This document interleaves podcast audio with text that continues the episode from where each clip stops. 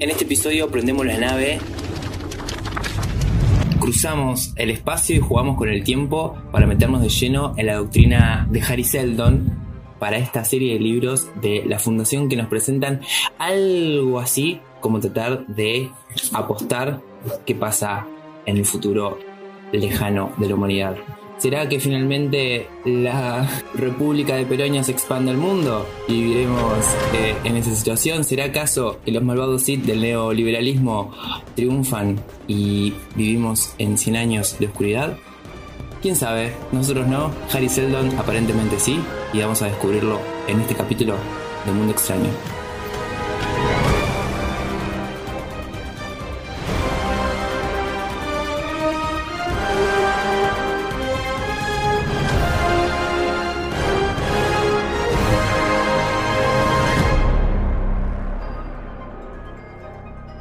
Bienvenidos, bienvenidas a esto que es Mundo Extraño. Esta vez, como más o menos supongo que pudieron saber en la intro, vamos a estar hablando de Fundación, Foundation, eh, la serie de novelas de Isaac Asimov y su adaptación en Apple TV Plus. Tengo como siempre de copiloto y de ya en realidad es jefe de, jefe de operaciones. Tai, bienvenido, ¿cómo estás? Hola, yo saliendo ahí de la bóveda, ¿cómo estás? La bóveda del tiempo, ahí el holograma. Ustedes no lo están viendo, pero Tai es un holograma. Ya a esta altura ya somos inteligencias artificiales. Ya me morí y estoy saliendo de la bóveda en términos. Estamos digitalizados completamente al 100%. Sí. Bien, eh, bueno, yo soy Lauta, no sé si le dije, creo que no. Yo soy Lauta y esto es Mundo Extraño. Vamos a estar hablando de fundación, pero vamos a, arranquemos. hacer algo. Arranquemos para. ¿Qué decís? Arranquemos con la mecánica. Porque es una mecánica particular para este tercer episodio. Vamos a plantear una mecánica que no hemos planteado antes, ¿no? Como para quien está del otro lado pueda escuchar. Ah, bueno, sí, dale, dale. Este podcast se puede escuchar independientemente hayas leído la serie de libros o hayas visto la serie. ¿Por qué? Porque siguiendo los pasos del gran Harry Seldon, vamos a hacer una parte de este capítulo completamente spoiler free. Vamos a dejar que vos te metas en el mundo de psicohistoria sin revelar nada crucial para que vos puedas ir a leer los libros o a ver la serie, que eh, la idea es que la veas, obviamente, pero que puedas escuchar la mitad de este episodio sin necesidad de tener nada de eso. Nosotros te vamos a brindar toda la información que vos necesites.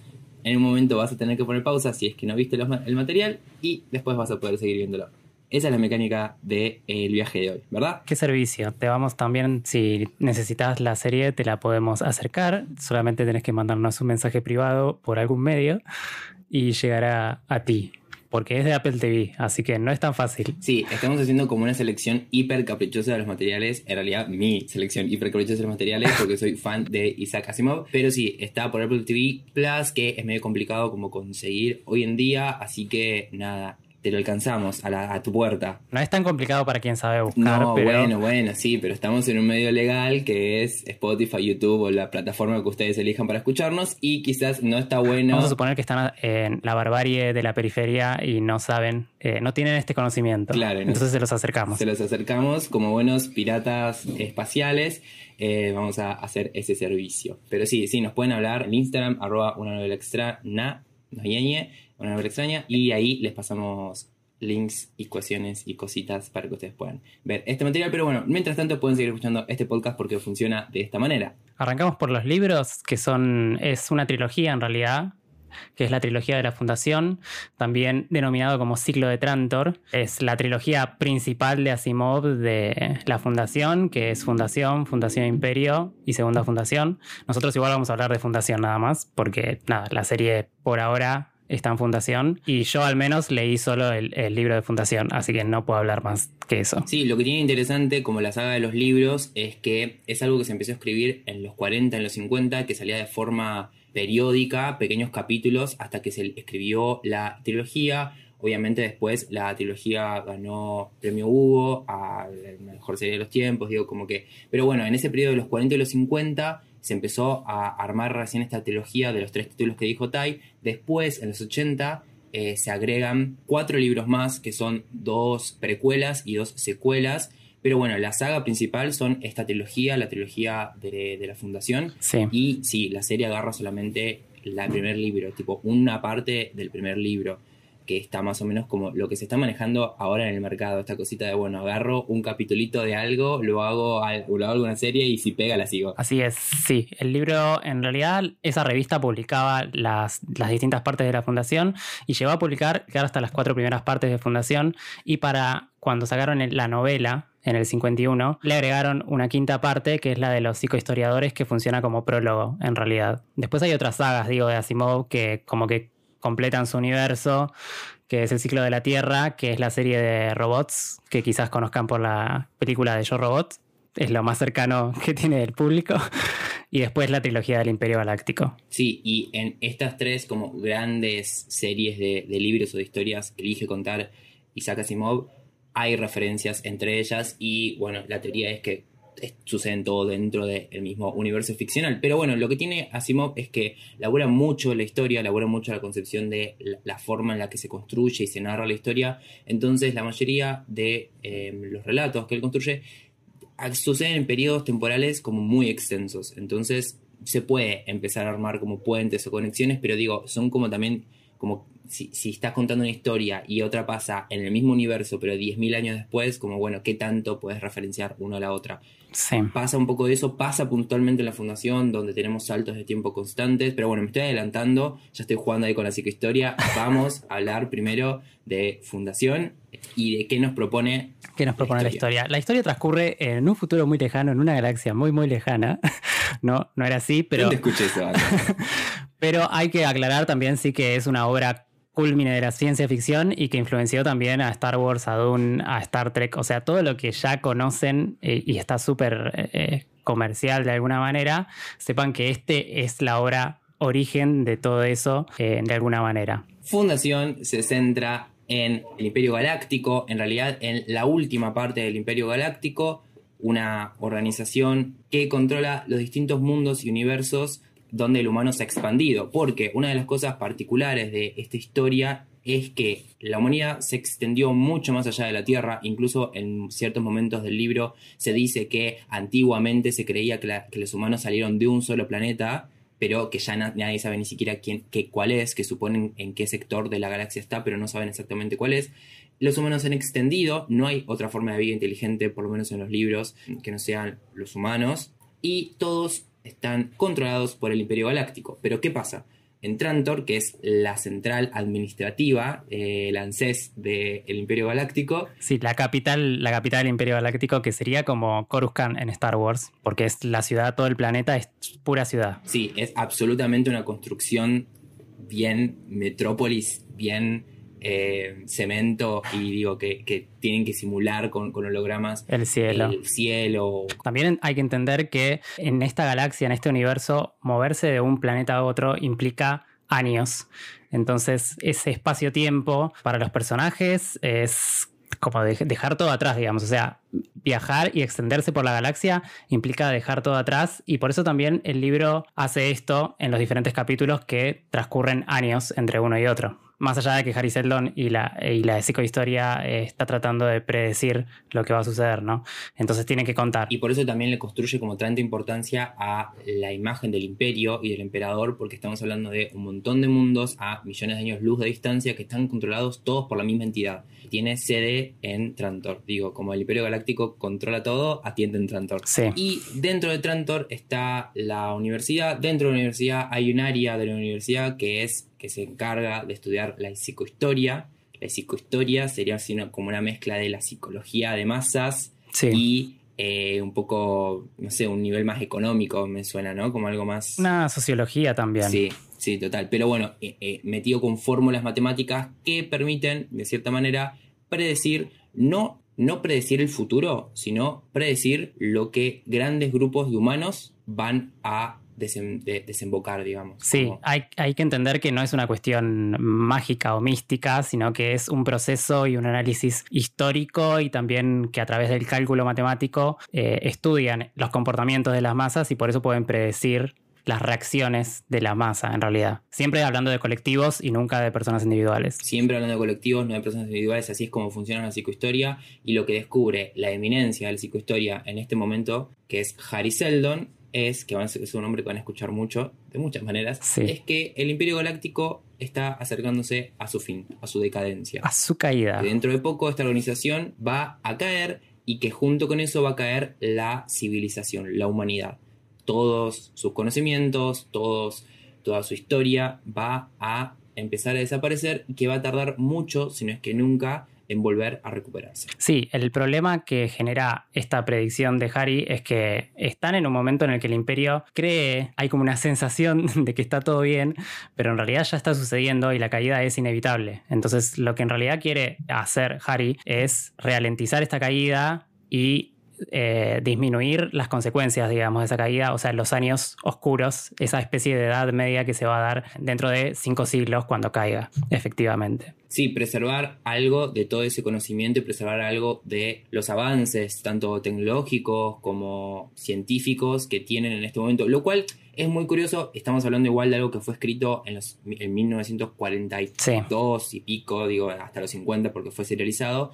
Y una de las fuentes de tecnología, más allá del, del salto galáctico, de las naves y todo, es la energía atómica. Atómica, sí. Eh, es la energía atómica, es la energía nuclear. Entonces estamos hablando de una historia que toma como el punto culmine del el avance de una civilización y de su capacidad tecnológica la energía atómica. Eso también es, es- llama mucho la atención porque da esa sensación, hoy en día esa sensación de vintage, pero a la vez, tipo, predijo un montón de cosas realmente esta historia y esta, y esta, esta serie, Asimov predijo un montón de cosas que hoy en día cierto tipo de tecnología que estamos usando, quizás no es energía atómica, pero hay ciertas herramientas y ciertas cuestiones que hoy en día se están desarrollando eh, y que las escribió este chabón en los 40. Eso me parece bastante. Sí, bueno, pero, o sea, mide el valor del conocimiento por la energía atómica. Eso pasa durante todo el libro. Eso pasa durante todo el libro, sí, pero bueno, digo, podemos eh, como, como hacer la comparación de energía atómica a cualquier otra, digo, cualquier otra energía. Sí, obvio, que es Eh, vigente, digamos. Sí, está es vigente. totalmente vigente, es totalmente vigente.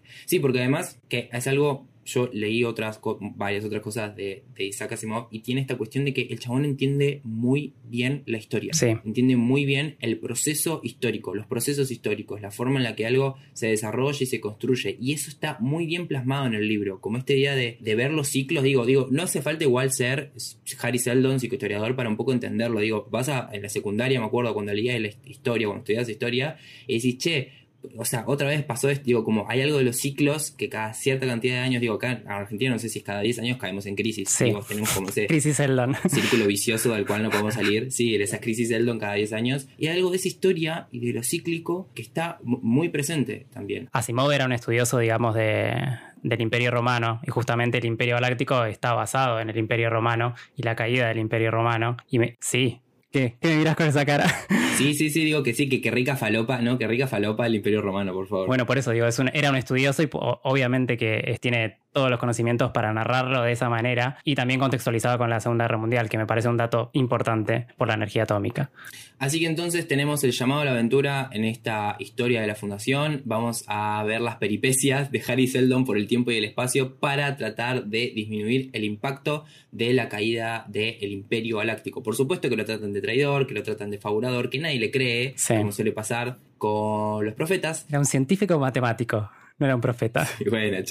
Sí, Harry Seldon revela su plan para salvaguardar lo que, lo que se pueda de la humanidad, que es la creación de una fundación. En realidad, la creación de dos fundaciones. Enciclopedia Galáctica en realidad. Bueno, la enciclopedia galáctica, que para hacer la enciclopedia galáctica hay que fundar la fundación. Bueno, Sí. pero la excusa es la enciclopedia galáctica, que es para no perder el conocimiento justamente que se va generando, que se generó ya, de hecho, eh, y elegir lo que vamos a preservar. Esa era como el proyecto que le aprueba al final el Imperio Galáctico a desarrollar en términos. Sí, una, es una, cuestión de curaduría del conocimiento humano. Sí, en realidad era un exilio, porque dijeron, bueno, te lo aceptamos para que tus ideas se vayan al borde de la periferia y no hagas quilombo acá en la capital. Bueno, pará, vamos a recapitular eso porque lo que acabas de decir, si no leímos nada, no se entiende un choto. Eh, para llevar a cabo el plan de la Enciclopedia Galáctica, entonces, lo que sucede es que Harry Seldon logra enviar una junto con él, con una comitiva de científicos elegidos por él y qué sé yo, al otro extremo de la galaxia, Sí, al planeta Terminus, para eh, instituir una fundación que se encargue de construir y de Sí. de- sí, sí, de construir, qué sé yo, la enciclopedia galáctica para salvaguardar el conocimiento humano. así es. Y ahí es como empieza la fundación. ¿Cuáles son los datos clave a tener en cuenta? Que un poco ya lo dijimos. Sí. La psicohistoria, y particularmente Harry Seldon, que es como el, el único protagonista de la historia, solo puede trabajar con masas de gente, digo, con colectivos, grandes colectivos de gente. Solo puede predecir a través de eso. Entonces Harry Seldon arma un plan alrededor de términos que solo puede corresponder a grandes grupos. Eso y los saltos temporales, es decir, la psicohistoria puede predecir grandes movimientos de gente en grandes cantidades de tiempo. Es decir, no te va a decir lo que vas a, vas a hacer la semana que viene, pero sí lo que vas a hacer en 50 años, en 100 años. Y eso es lo que sucede en la novela. Sí. Saltos temporales. Cada capítulo, cada parte del libro tiene alrededor de 50, 100 años de salto temporal. Y quizás el concepto de crisis Eldon, que son esos momentos en el cual hay un problema psicohistórico, o sea, es un problema de los que Seldon había predicho, digamos, que ellos tenían que resolver. Sí, porque en la lógica de la psicohistoria, digo, para analizar grandes movimientos de, movimientos de grandes grupos de gente, 10 años no son nada, 20 años no son nada, digo, como 50 años o 100 años es una cantidad de tiempo para poder predecir un cambio trascendental en ese colectivo. Y así es como se construye toda la fundación, por lo menos la primera parte, el primer libro de la fundación son todas las crisis que este grupo de científicos conocidos como la fundación va atravesando a lo largo de los, de- del tiempo. De los años, sí. De los años. Claro, claro. Y si con eso ya no están enganchados en querer saber Por favor. cómo, cómo Katzo se cuenta una historia cada 50 años, que no me parece una boludez, digo, estamos muy acostumbrados a una construcción muy aristotélica y muy de, de protagonistas ahí muy presentes y de ver como todo lo que les pasa, y acá eh, Asimov construye otra cosa. Una cuestión de empatía también con los protagonistas, digamos, y acá cada, cada capítulo te los cambió. Sí, Siempre está Harry Seldon ahí latente por lo que fue, pero los demás cambian constantemente. y eso creo que es una de las cuestiones por, cual, por la cual no vimos una adaptación Sí. de esta serie de libros antes. Así que ahora, dado esa introducción, vamos a hablar un poquito de la serie como cuestiones muy generales para poder ahí hacer el corte y ya mandarlos directamente a la boda del tiempo donde vamos a hablar de todo lo que pasa en la serie. Me encanta, me encanta. Tipo, no- los enfriamos y vuelven después. Sí, la serie. La serie es verdad, es difícil de adaptar el libro, por eso no sucedió hasta ahora. Eh, De hecho, hubo varios intentos. Eh, En el 98 se intentó adaptar como una trilogía por New Line Cinema. En 2009 por Columbia Pictures también querían hacer una trilogía.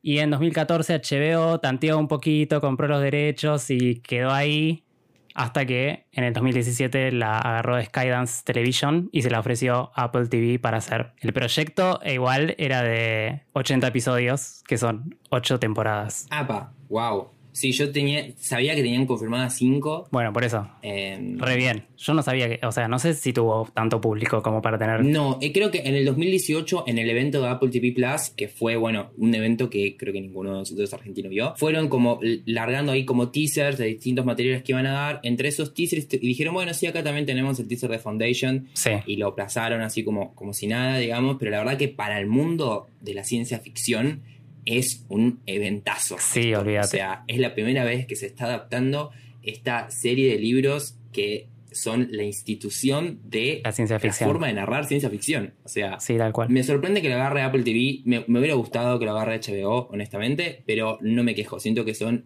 formas de producir bastante similares y presupuestos bastante similares. Así que, nada, dentro de, de todo, digo, no le agarró Netflix. Sí, obvio. No, no, no, no. Eh, creo que es positivo que lo agarre Apple TV o HBO también hubiera funcionado. Pero creo que también está bueno para que vayan a verla, saber que tiene. Es muy cinematográfica, es visualmente es hermosa, hay presupuesto, o sea, está más cerca de Dune que de Once Upon a Time de la BBC, ponele. Eh, los efectos, la verdad, que están muy bien, eh, visualmente está muy bien, que es algo que el libro no tiene, obviamente, porque siempre son personajes hablando y demás. Creo que es algo que le aporta mucho a la serie, es justamente lo visual. Sí, la serie es una apuesta a darla completamente en el sentido de tuvieron que poner mucho además. Sí, sí, sí. Digo, tuvieron que poner, como tuvieron que construir mucho que el libro no tenía para poder adaptarlo a una cuestión visual que estoy re de acuerdo con vos, está muy correcta, está, está muy, muy bien el diseño de producción. Pero sí, es una serie, hasta ahora tenemos la primera temporada, nada más son 10 capítulos, aproximadamente una hora cada uno. Es, siento que es una apuesta contundente de, de la plataforma. Sí, a mí me gustó. Eh, a ver, vos, Bueno, no sé. Al principio, los primeros dos capítulos igual... eh, Pará, pará, No estoy entrando, no estoy entrando, todavía sin spoiler. No estoy entrando. Yo necesito. Me Acá, yo- ustedes no me ven, pero estamos acá en la nave y yo tengo como un botón rojo que dice como spoilers. Y cada vez que. Tahir ha- habla cinco minutos de más, yo estaba ahí como con la mano ahí temblándome y un- No. una cosa de sudor cayéndome acá. Sin spoilers. Tengo que decir que me costó entrar un poquito en los primeros dos capítulos, pero después agarra bien y entra bien. Pero antes de hablar de eso, eh, quiero nombrar un poco a, lo- a los guionistas, que es David Goyer, eh, que es el que guionó la trilogía de Blade, hizo varios cómics de Justice Society of America, eh, hizo la película del 98 de Dark City y muchas cosas más. También está Josh Friedman, que es el que guionó la serie de Terminator de Sarah Connor, Snowpiercer también, que no sé si la viste, pero está bastante bien de Netflix. Y para nombrar un poco a los actores que importan para llamar a la gente a que vaya a ver la serie, está Jared Harris, que es el de The Crown y Chernobyl, que es Harry Seldon. Está Lee Peace, que es, yo por lo menos lo conozco más por Thranduil, que es el, el elfo Sindar del Hobbit, el papá de Legolas, para quienes no saben. Ah. Y es Ronan en Guardians of the Galaxy. Yo sigo sin poder creer que sea el Ronan. Sí, no, no, no. La verdad que no sabía. Che, por ahí digo cualquier cosa, pero no es el de Pushing Daisies no sé. también, sí. Ya me, me pedí demasiado. Es el de la serie Pushing Daisies que si no la vieron, buena. Bueno. Bien, y parte de la, en parte de la producción también está Robin Asimov, que es la hija del señor Isaac Asimov. Así que, Ah. nada, tenemos ahí como también un guiño familiar de alguien que anda a saber, por ahí no sabe nada, ¿no? Pero digo, como. Digo, está supervisado. está supervisado, manera. digo, no, no, está supervisado, está supervisado. Sí, sí, sí, Vale, sí. sí, también está Dean Thomas, que es Alfred Enoch, el de How to Get Away with Murder. Alfred Enoch, sí. Eh, How to Get Away with Murder y Harry Potter. Y Tania Miller, que es la de Years and Years, o capaz la conocen, estuvo en dos, cap- estuvo en dos capítulos de Sex Education ah, sí. y en The Haunting of Blind Man Manor, que no la vi, así que no puede ser nada. Y es hermoso el personaje. Me ella. encanta, sí, la amo. Sí, sí, sí, sí. Bueno, algo más de las generalidades. Esta serie fue renovada por una segunda temporada, hay que decirlo. Es verdad, no está O cancelada. sea, no es que este podcast va a morir acá. No está cancelada, lo cual ya es un golazo. Sí, no solo no está cancelada, sino que dijiste que ya está confirmada cinco temporadas. Sí, sí. Así que bien. No, o sea, yo escuché, escuché en todo Dicen lo por que ahí- es el sistema de YouTube. Dicen en Trantor que. Dicen en Trantor que, que estaban al menos cinco temporadas. Pero bueno, por lo menos una segunda la tenemos. Que me parece Sí. que, que- que ya es bastante. Sí, ya es un montón. Bueno, los, los mandamos a la bóveda entonces. Llegó el momento de poner pausa si no viste, si no leíste eh, los materiales de la fundación, si no viste la serie todavía, es momento de poner pausa porque estamos a punto de abrir la bóveda del tiempo. Ver lo que Harry Seldon nos dejó eh, para este futuro. Vamos a analizar a pleno, con lluvia de spoilers, el material de Apple TV Plus de la fundación. Así que si no viste nada de todo eso, o si tenés un campo de fuerza atómico a prueba de spoilers, adelante, pero si no, a poner pausa y a dejar la bóveda del tiempo para el futuro.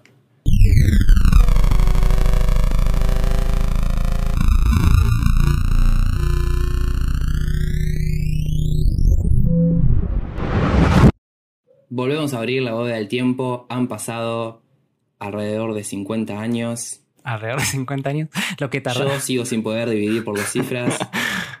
Tayel sigue editando mientras le pagan mucho menos de lo que corresponde. Sí, siempre. Así que bienvenidos una vez más a Mundo Extraño. Esto es Full Spoilers de la serie Foundation de Apple TV. Ahora quiero saber todo. Decime si te gustó o no. Quiero, quiero las cosas positivas y negativas. Estoy de acuerdo con vos en que me costó entrar los primeros dos capítulos a pesar de que soy muy fanático de la serie y eh, de todas las historias del autor. Eh, me pasó algo parecido con Westworld Sí, de HBO. Sí. Que los dos primeros capítulos me costaron, fue como, uh, acá están empezando un montón de cosas. sí. Eh, y después entré más tranquilo. Siento que en el medio trastabillo un poco la serie, como estoy haciendo como un recorrido total, digo, siento como que en el medio trastabillo un poco la serie y que la resolución quedó medio pelo. Pero bueno, para poder justificar mi respuesta alrededor de eso, lo primero que hay que decir es que la serie se bifurca muchísimo, muchísimo a partir del segundo episodio de lo que cuentan la serie. De lo que cuenta el libro. ¿Por qué? Lo venimos diciendo antes, ya lo dijimos antes de abrir la bóveda, que eh, la clave de, la- de los libros es que pasa mucho tiempo entre episodio, y- entre capítulo y capítulo, Sí, y que no hay personajes protagonistas, salvo Harry Seldon, que aparece como un holograma de vez en cuando, cada vez que hay que resolver una crisis, el resto de los personajes va cambiando constantemente porque se mueren. sí. Eh, Así que uno de los grandes cambios de la serie es construir personajes protagónicos y no achicar el periodo de tiempo que pasan, pero sí eh, rellenarlo. La serie, esta primera temporada, solamente cubre la primera parte, la primera parte de las cinco partes que tiene, eh, no, las dos primeras partes de las cinco partes que tiene el libro de la fundación. Sí. Es decir, son 10 capítulos de casi una hora cada uno, rellenando mucho hueco que no cuenta la serie, que no cuenta el libro. No, no, no. Igual para mí no es relleno en sí, es una, es una adaptación. Y como adaptación hace lo que una adaptación tiene que hacer. Lo adapta al formato visual de serie y le agrega lo que tiene que agregarle para que eso funcione. O sea, de todas maneras. Sí, construye mundo. Construye mundo, pero digo, para construir ese mundo y para construir los personajes necesitaban tiempo. Digo, como que era imposible en la primera temporada agarrar todo el libro porque pasa mucho tiempo entre cada en, en el libro. Sí, sí, sí. Eh, digo, o sea, no es, no es como, no, no es vendible, no es vendible Claro. una serie en la que cada capítulo hay personajes diferentes contando la misma historia. Por eso, pero para mí me parece un acierto que hagan eso y que a la vez haya, haya un respeto por el material original, porque hay un montaje paralelo en el cual estás hablando de estos, esta diferencia de años y estás esperando el momento en el que eso se termine de unificar de alguna manera. Pero sucede, digo, va y viene todo el tiempo, entre planetas y entre años. Y de hecho, una de las cosas que, no, bueno, no sé si decirlo ahora, pero en sí, meter al imperio como la dinastía genética y que sean tres partes y construir la narrativa del tiempo con esas tres partes, me pareció muy inteligente también, porque es la manera de, de saber cómo pasan los años, cómo esos tres hermanos se van muriendo, digamos, y, y van Sí, pasando. yo siento que igual ahí es donde un poco la serie hace de más. Como digo, labura mucho más abriendo como un montón de, de cuestiones que no están desarrolladas, tan desarrolladas en el libro para después es donde yo digo que al final la resolución fue como medio pelo, como medio tirada de los pelos. Eh, porque por construir todo ese mundo que entiendo, hay que construir un mundo que, en, en el cual sucede la historia y que en el libro no lo necesita, eh, abrieron muchas subtramas que los hicieron correrse de la historia original, digamos, de los, de los, eh, de las crisis Seldon original, que son más o menos los puntos de giro de la novela, y que eso hace que pierda un poco, pierda un poco. No sé. Me parece, me parece que estás muy purista del libro, porque son muy... No, no, no, cero purista, cero purista. Cero, lo que digo es que em, Para mí es positivo. Para mí hay mucho, para mí demasiado. Hay demasiado. O sea, me están contando demasiadas cosas. Digo, como la, la serie de libros inspiró a todas las historias de ciencia ficción y de viajes en el espacio que conocemos. La serie, o sea, a nivel imagen y a nivel construcción narrativo, parece inspirada y parece una casi momentos como de copia de todas las historias de ciencia ficción y de viajes en el espacio que ya vimos, de Star Trek, de Star Wars, de Dune, incluso encima que lo tenemos tan pegado ahora. Bueno, pero son elementos que eran base, ellos, eran originarios. O sea, está bien que se retroalimente un poco. Sí, pero digo, no sé, para, para mí quedó medio... Pero, o sea, a ver, está re interesante, los primeros dos capítulos tienen como, como frases lineales del texto y está buenísimo porque es como una forma de hacer homenaje, es una forma de decir, partimos de acá, pero no va a ser lo mismo. Sí. Digo, creo que todo eso está bien, es un acierto. También entiendo, digo, que pagarle a Lipis un contrato para que aparezca en un solo capítulo Sí. debe ser un garrón. Entonces lo contratan por toda la serie le inventan un personaje para que esté durante todas las quinta temporadas si quieren hacer, porque no importa el momento en el que lo agarra, son clones. Sí. O sea, como que está bien, entiendo eso. Es una estrategia que tiene que funcionar para que una serie siga, siga, digo, tenga un personaje, un actor más o menos conocido que quiera estar en la serie. Está bien. Pero también, digo, siento como que toda la parte del imperio, si bien está buenísimo lo de, lo de la dinastía genética y todo eso, es como también Game of Thrones, ¿entendés? Como, ok, bueno, hagamos lo que funciona en Game of Thrones y lo metemos acá, hacemos un pastiche de cosas y sale. No, Sale con fritas. ya no estamos de acuerdo. Para mí es un acierto que pongan un villano claro. En Fundación no hay, o sea, es el tiempo mismo, es Harry Seldon y cómo las figuras de cada tiempo resuelven las crisis de Seldon. Acá para la serie me parece que es un acierto poner un villano claro, que sea una autoridad, que sea el imperio. Me parece eh, interesante, de hecho, que sea una dinastía genética, que sean clones, que, que se genere esto con el tema de la religión y las almas que se da después. Es como que le agrega mucho más para mí y que sea un personaje que va a estar a lo largo de toda la serie, porque justamente se renueva y son clones. Está bien, suma, suma a la narrativa para que la gente se agarre de algo. O sea, ese personaje en particular y Harry Seldon, que sabemos que van a aparecer a lo largo de todo. Sí, O sea, sí me parece positivo que hayan hecho un cambio de género en algunos personajes, eh, que eso me parece que era necesario, porque bueno, en el libro no es tan importante en sí, pero son todos hombres. Digo, tranquilamente podrían ser mujeres, no es que no es un palo al libro, nada, ni ahí pero me parece un acierto que pongan varios personajes que sean mujeres.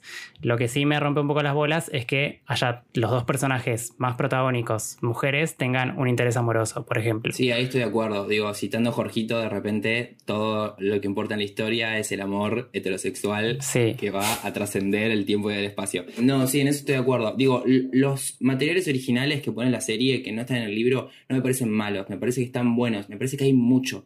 Tipo, hay mucha subtrama en subtrama en subtrama. Digo, eh, los tres, que no son hermanos, porque son clones de la misma persona, o sea, no son hermanos. Sí. Eh, los tres emperadores, los tres, las tres edades, los emperadores. Tienen su trama. Cada uno tiene como su línea, su subtrama, que le está pasando algo diferente a cada uno, y eso se arrastra durante toda la temporada. Mientras vemos la subtrama de los otros 80 personajes, digo, estás tomando una decisión, estás tomando una decisión. Pero no está bien construido. Pero es un montón de data todo el tiempo, digo, como no terminas de empatizar con ninguno. Estás tomando una decisión de correrte absolutamente de los libros. Sí. Porque no te permite construir una situación empática con los personajes, porque los personajes van cambiando todo el tiempo. En cambio de eso, inventás personajes, les inventás sus tramas, subtramas y los pones todo el tiempo y todo eso juega en relación todo el tiempo. O sea, todo el tiempo estamos eh, en cada capítulo tenemos cinco montajes diferentes de cinco historias o cinco líneas de tiempo diferentes. Y todas parecen tener el mismo peso. Y todas parecen estar, como digo, siento que ahí es donde eh, eh, empieza se empiezan a soltar, que al principio está bueno y es interesante, pero que a medida que avanza la serie y más hacia el final de la temporada, se empiezan a soltar las cosas y terminan eligiendo uno. Digo, termina siendo uno que es el del imperio, termina siendo mucho más interesante que la historia principal de la fundación y de lo que está pasando en términos, que es como se llama el título de la serie, Fundación. Es que también eh, era para avanzar por algún lado, porque digamos, o sea, claramente querían tomar cierto periodo de lo que era la Fundación. La trama que más se movía era la que inventaron, obviamente. Era la que más podían meter cosas. Y porque es el relleno del tiempo que, la que el libro no cuenta. Que igual a mí me parece interesante, salvo quizás la trama del, del más joven, que me da paja. Me da, paja porque desde el momento que le pusieron a una, a una chica como interés amoroso, sabía que lo iba a cagar. O sea, era muy predecible sí, en ese sentido. la piba tiene todo. Esto voy a tener, pero algo que no lo va a reconocer nadie. Pero la piba tiene mucho. me hace acordar mucho. No sé si alguien vio Minifías 3. Bueno, alguien sí lo tiene que ver esto. Sí, la, obvio. La tipo. La mala, o sea, la que, la que lo engaña al, al pibito colorado y que después era un glitch de la computadora, tiene, es muy parecida. O sea, me gustaría como que esto sea un video de YouTube y poner como acá al lado de mi cara las dos imágenes de las chicas porque se parecen mucho. Bueno, sí. Entonces, siguiendo, porque no nos vamos a poner de acuerdo y eso está bien. No, sí, obvio. Eh, lo que hace la serie es desarrollar todo el sistema eh, operativo del el imperio del Imperio Galáctico, cómo funciona, quiénes lo controlan, cómo lo controlan. Y ahí vemos entonces a Brother Dusk, Brother Dawn, Brother Day, que son como las tres edades o los tres momentos del día del Emperador Galáctico. El Emperador es clon, o sea, hubo un emperador en un momento que fue Cleon, Primero. el primer Cleon, y a partir de ahí se empezaban a hacer clones y todo el tiempo están fusionando tres clones. Uno viejo, uno mediana edad, un, daddy, un mediana edad y un twink. Que ante la duda lo pueden reemplazar. Que ante la duda lo pueden reemplazar porque tienen ahí como sus cosas. Bueno, y ellos están acompañados en todas sus edades por una inteligencia artificial que es la referencia a el resto de las eh, novelas e historias de Isaac Asimov, porque es un personaje que no aparece en los libros, que es de Mercel que me parece el personaje más interesante de toda la serie. Ay, sí, la amo, la quiero. De Mercedes es una inteligencia artificial que aparentemente es la última inteligencia artificial. Sí. Después de algo que no sabemos qué fue, que sucedió con la humanidad y con las inteligencias artificiales, pero ella es el último robot o el último. Sí, es la última inteligencia artificial que queda y está al servicio del emperador. En su programación le es fiel al imperio. Lo que me gusta de ese personaje en particular es lo que se desarrolla con el tema de la religión, porque es un robot que cree en algo, creyente del luminismo, y eso me parece que le, aporta un montón. También ese momento en el capítulo que tenemos también a Tania Miller, la relación entre ellas dos me parece re linda también. O sea, de Marcel la termina matando, obviamente, porque por su programación tiene que se refiere al imperio, pero es como hay mucha más humanidad entre el robot, digamos, de inteligencia artificial que el imperio que son clones, por ejemplo. Sí, creo que eso es como un punto clave y es un punto a favor de la serie en el sentido de que hace muchas preguntas alrededor de la humanidad. Se pone más filosófica que el libro, me parece. Se pone Sí, bueno, de- más o menos, no sé. Pero, pero sí siento que hacen muchas preguntas alrededor de esto. Bueno, ¿vale la pena salvar la humanidad? Digo, con el tema de los clones, con el tema de Sí. que de Mercedes es una inteligen- una inteligencia artificial que termina siendo un personaje mucho más complejo que cualquiera de los otros humanos. Plantea este tema, bueno, ¿qué onda la humanidad? ¿Merece ser salvada? ¿Qué es lo que hay que salvar? sa- salvar? Sí. Eso tenemos por un lado, como toda la construcción de la trama del Imperio Galáctico. Por el otro tenemos la línea narrativa de la fundación, digamos, que es la empresa que abre Harry Seldon al otro lado de mm, la galaxia. Y acá ya empezamos a ver como todas las diferencias. Digo, a partir del segundo capítulo cambia absolutamente respecto del libro. En este caso ya vemos directamente el conflicto, los conflictos que van a hacer que el imperio empiece a desmoronarse. Puntualmente es un atentado Sí. al cual dos naciones, dos planetas se responsabilizan, digamos, o hacen que se responsabilicen. El imperio responsabiliza. Sí, pero sí, bueno, sí, pero digo, las personas que hicieron el atentado estaban caracterizadas como personas de los dos planetas. Sí, Anacreonte y el otro no me acuerdo cuál era. El, el otro es un, es un planeta que no aparece en los libros, es, es hecho para, para esto. Bueno, logran entonces que vayan a, a Tespis, ¿no es el otro? Puede ser. Sí, es Anacr- Anacron y Tespis. Eh, bueno, logran entonces después de este atentado, queda como marcado que el fin del imperio se acerca, logran que los manden a, a Terminus, es un viaje larguísimo, porque en, el- en la serie sí muestran que existe la forma de viajar más rápido Sí, entre planetas, pero es una tecnología que solamente tiene acceso el imperio. claro. Con la energía atómica. No, no mencionan qué tipo de energía usan en la serie. Mm, ¿No? En la nave de Invictus del Imperio, sí, decían que era energía atómica. Bueno, pero es más, digo, en el libro, el Terminus, digo, la fundación se lleva en tecnología y energía que la periferia no tiene y en el coso no, ellos están tipo en Pampa y la Vía. Como llegan a, llegan a Terminus y no tienen nada. Sí, La serie va directamente a nodos conflictuales muy claros porque los arrastran desde el primer capítulo. Sucede este atentado, ¿no? A la fundación la mandan a la otra parte de la galaxia donde están las dos naciones, o sea, los dos planetas que fueron castigados, arrasados por el imperio por este atentado, ¿no? Entonces la fundación queda en el medio de estas dos naciones que odian al imperio. Sí, Y al toque, o sea, al toque que hacemos ese salto temporal donde entre el viaje, entre Harry Seldon y la mar en coche, que ellos llegan a términos, se instalan, pasa un tiempo, empiezan a trabajar en la enciclopedia galáctica, sí. aparecen uno de estas naciones, los anacreontianos, a atacar la fundación para poder llegar a el imperio y destruirlo y devolverles, digamos, lo que ellos hicieron que fue destruir gran parte de su planeta en un bombardeo. La serie salta directamente ahí, que es un punto nodal bastante importante en, la- en el libro que no sucede. En el libro todas las crisis se evaden a través de los consejos de Harry Seldon en la psicohistoria y cada vez que aparece y se evaden comercializando o construyendo alguna estratagema sin llegar al conflicto, sin llegar a la violencia para poder zafar de todo eso y construir una siguiente historia humana, una siguiente comunidad, un siguiente colectivo que vaya siendo cada vez más y más grande. En la serie, no, lo primero que hacen es cagarse tiros. Sí, de hecho eh, es medio contradictorio porque una de las frases célebres, digamos, de Salvor Hardin era la violencia es el último recurso de los incompetentes y acá la nombran como guardiana de Terminus, o sea, en el libro era alcaldesa, Eh, acá tiene como un poder más militar si se quiere, Igual al final de la serie termina siendo alcaldesa. bueno, también, pero digo, el que repite esa frase en realidad es el padre eh, y como que ella está, dele tomar las armas. Re. Le está criticando justamente esa inactividad que tenían los científicos Sí, de no sé si es tipo, no sé si es como, como, che, tenemos este presupuesto, hay que hacer que cosas exploten. Sí. Entonces, un poco lo hacemos.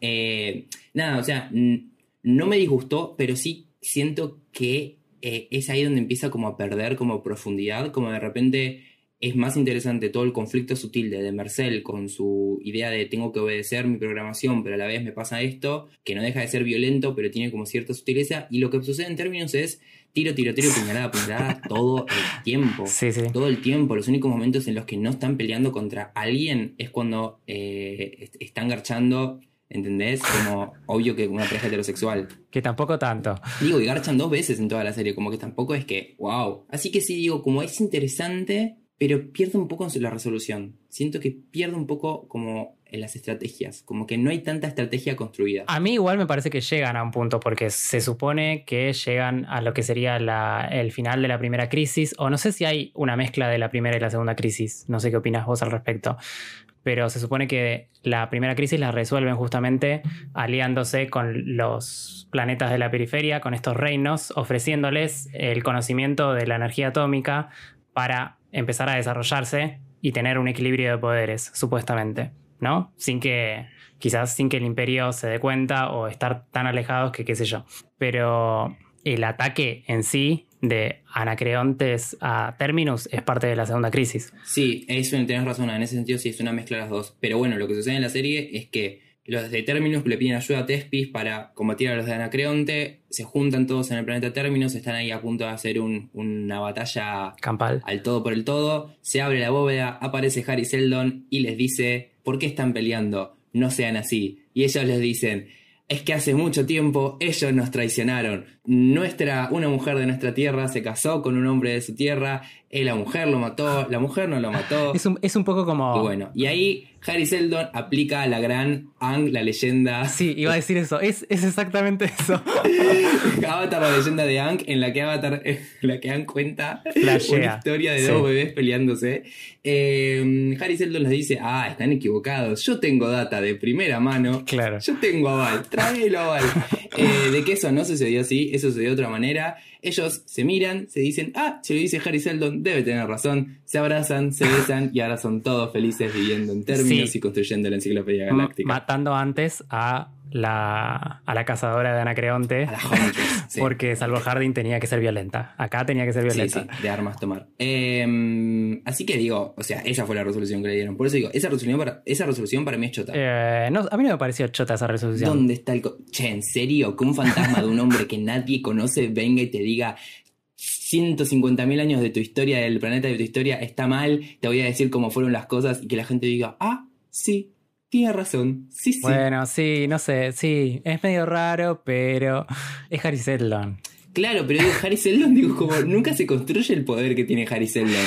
No, también, por eso hablaba también de la segunda crisis, porque la fundación vuelve como un centro, de alguna manera, una especie de religión. ¿no? Donde se supone que los que son parte de la fundación están para la enciclopedia y demás. Sí, pero todo eso ves, pero estás defendiendo la serie, estás defendiendo la serie a través de todo lo que te gustó en el libro, boludo. Me estás diciendo a mí que no sea purista. Pero me parece que hay conexiones ahí entre esas cosas, porque la resolución de la trama del imperio se da también con el poder espiritual, digamos. Y es la manera en la que se, se resuelve la segunda crisis. Entonces, digo, tomaron parte de todo eso, Obviamente que hicieron lo que quisieron porque es una adaptación y me, parece que está bien. Sí, total, pero lo estoy analizando como adaptación solo. Digo, esa resolución me parece chota. O sea, me parece chota como serie. Está bien, ¿te está bien, puede ser.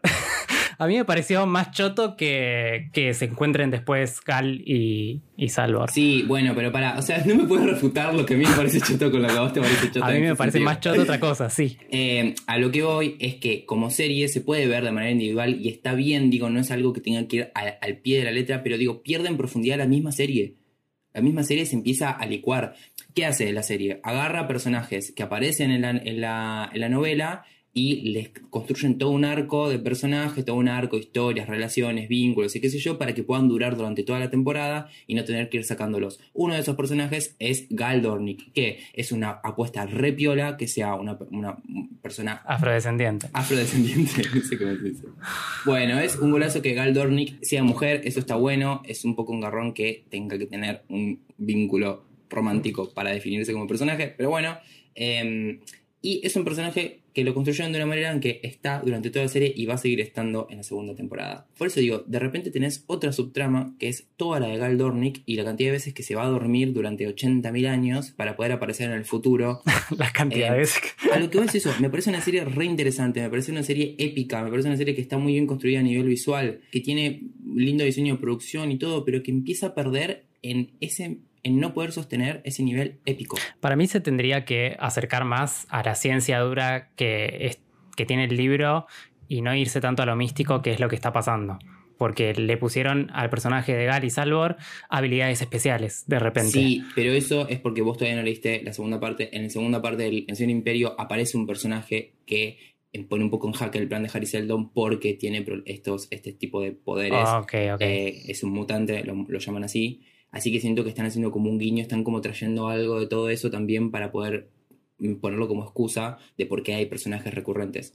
Em, pero sí, más allá de eso, digo, como serie está muy interesante y es todo el comienzo es muy potente y te dan ganas de saber, digo, cómo sigue eh, cada una de las líneas de los personajes, pero de repente empiezan a aparecer muchas y empiezan a, no sé, para mí empieza es algo que empieza como ahí a, a, a perder un poco en eso, en profundidad, en, contundencia de cada una de las, de las, de las líneas. Sí, puede ser. Puede ser. A mí me parece que igual un espectador común le va a encantar. Sí, re, o sea, vos decís a alguien que no haya leído. Que no haya, no, que no haya leído eh, o- y qué sé yo, en general, un espectador común le va a gustar. Me parece que tiene cosas piolas de ciencia ficción. Sí, re, digo, de última te quedas mirándola, digo, porque es visualmente muy, muy linda. Pero sí, co- coincido en que le falta un poco, pero a la vez creo que me gustó más de lo que esperaba. Sí, digo, podría haber salido cualquier cosa, podría haber salido cualquier cosa. Y estoy criticando no en base a, "Ah, a mí me hubiera gustado que hagan esto porque en el libro dice tal cosa, sino en el contenido de como, como serie, siento que apuesta un montón y que después se come un poco los mocos en algunas cosas. No sé, digo, como la situación de, de, de Marcel y la sacerdotisa.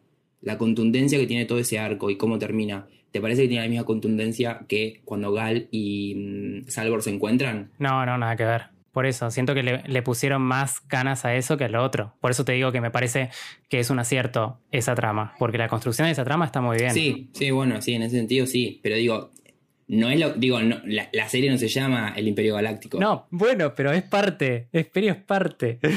No sé, qué sé yo. Le, quisieron dar más trama mística y de amor a la de la fundación que, que lo que hicieron con el imperio. Me parece que... Sí, hay que nombrarlo, hay que nombrar eso. Digo, en el libro no aparece ninguna mujer con un rol importante, no aparece ningún tipo de vínculo eh, sexoafectivo de ningún otro tipo relevante. Está todo más puesto en las formas de comercializar y las formas de construir roles históricos, sean económicos, o sean de poder, o sean tipo religiosos. Eso la serie siento que ya lo da por sentado, entonces construye otra capa de sentido que es, bueno, los vínculos entre personajes, padre, la madre, la pareja, digo, como se empiezan a construir un poco de, de eso. Sí. Y en resumidas cuentas está bien, digo, es algo que, que se puede seguir viendo, digo, yo verí- voy a ver la segunda temporada, no es que no. Y siento que es una de esas series que entra un poco ahí en competencia. Lástima la plataforma, por lo menos siento que la plataforma no es una plataforma como tan fácil de viralizar, en el sentido de que no sé si Sí, no, no, es, como, no es tan comercial. Sí, pero siento que a nivel calidad y a nivel como propuesta entra un poco en la contienda entre las series que van a tomar ahí el puesto abandonado de Game of Thrones. Sí, en cuanto a ciencia ficción, pero más, más de Westworld que de, de Game of Thrones igual. Pero si pones esta serie en, en Netflix funciona muy bien. ¿Vos decís? Sí, para mí sí. Para mí es muy complicada para el, grupo, para el, el focus group de No. Netflix. puede, puede ser también, pero no, para mí sí funcionaría. Llegaría a mucha más gente, pero no tendría el. mm, pa, si Netflix podría poner el mismo presupuesto, pero Netflix es más choto en la construcción Sí. cinematográfica. Sí, sí, sí. Lo vamos a ver en el siguiente episodio de eso. Es verdad, spoilers. Así que, bueno, en, en resumidas cuentas, tienen todo el visto bueno de Tayel, tienen varias dudas y reservas respecto a la construcción de la trama por mi parte, pero es una serie que apuesta fuerte a la ciencia ficción, es algo que cuesta un montón en las series porque hay un nivel de presupuesto que estás como a, a un punto menos de presupuesto a que sea algo de clase B o algo que esté bien hecho y creo que esta serie está muy bien hecha. Podría ser Once Upon a Time. Y terminó, terminó muy bien, terminó más cerca de Dune con ese presupuesto. Y de hecho, la, Once Upon a Time igual no tiene como ciento y pico de capítulos. sí, pero vos viste los efectos visuales que tiene. No, no, no vi, no vi. no. Bueno, no, no está bien. Pero digo, duró, funcionó, le funcionó en la clase B. Funciona, sí, bueno, funcionó para el espectador común y para mí, obviamente, porque yo lo veo igual. Lo que yo no sé, y me gustaría preguntarle a quien esté del otro lado, es qué onda como toda la, la filosofía y la ciencia que plantea esto, si esto está claro en la serie. Porque yo siento que lo tengo muy claro por las novelas, pero no estoy seguro de si en la serie como que es como se, se contiene a sí misma toda esa, esa, esa idea. Yo estuve leyendo comentarios en TV Showtime para ver, para ver qué opina el público. Eh, Me encanta la columna de Tai, es lo que dice la gente. Me encanta. Vamos con, vamos con al móvil en TV Studios. en TV Showtime, la gente, los más puristas del libro, entendieron que eran productos separados y que había que verlos de maneras separadas, que el libro siempre va a ser el libro, y por el otro lado de la serie no les disgustó tanto, había otros que sí estaban diciendo eh, se fueron al carajo, hicieron cualquier cosa, pero la gente que no leyó nada ni vio nada, sí le gustó bastante. O sea, y entró en toda la trama del imperio, y entró en toda la trama de la fundación, y entró en todos los plot tweets, o sea que está bien construida. Esa es mi columna. Esa, buenísima, muchas gracias. Tayel, volvemos a estudios. Eh, bien, no, entonces, de una, o sea, vayan a verla, está buena. Si en los libros van a encontrar un montón de guiños, de referencias, de cuestiones que está bueno y a la vez está bueno también ver la diferencia, digo, ver personajes que ya los conocías del libro, pero verlos de otra manera acá, también está rapiola, porque es parte de la adaptación y es parte de construir un mundo audiovisual particular a, partir de, de esas historias. Y algo que me encanta, los títulos de la serie o sea, la intro de la serie me parece hermosa. Ay, sí, la intro es muy linda. Le pusieron toda la plata ahí. ¿Algo más que quieras aportar? Eh, hay un. Para complementar quizás eh, el libro y la serie, hay un podcast oficial de Apple TV que va recorriendo cada capítulo, eh, que está el showrunner hablando. Escuché un poquito, no lo escuché entero, pero escuché el primero y está bastante interesante, así que también si lo pueden complementar con eso, está buenísimo. Eso es todo. Buenísimo, está buenísima esa data, lo voy a escuchar también. Eh, escuchen primero este igual. Eh, Porque aparte está en inglés, obvio. Así que, sí, ese fue nuestro viaje en una nave del Imperio Galáctico en esto que fue Mundo Extraño. Yo soy Lauta, me encuentran en las redes como arroba Lauta. Del otro lado tengo a... Ahí me encuentran en Twitter como Tayel Nicolás con doble N y en Instagram Tayel.nicolás. ¿Y a nosotros? Este viajecito lo llamamos Mundo Extraño. Estamos sacando un montón de contenido aparte de este podcast, así que vayan a seguirlo que estamos a full creando un montón de cosas para ustedes. Gracias por estar del otro lado en este tercer capítulo. Vamos a tener un fin de año súper movido con Mundo Extraño. Van a salir cosas una atrás de otra. Al otro lado está ya ahí llorando. Así que no dejen de escucharnos. Pongan like, suscribir y todas esas cosas que hace la gente de internet. Y compartir, por favor. Y compartir que nos viene bien. Esto fue el podcast alrededor de la Fundación. Nos vemos en el próximo viaje. Gracias por estar del otro lado. Este podcast es una producción de Mundo Extraño seguirnos en Instagram y Twitter como Mundo Extraño Pod.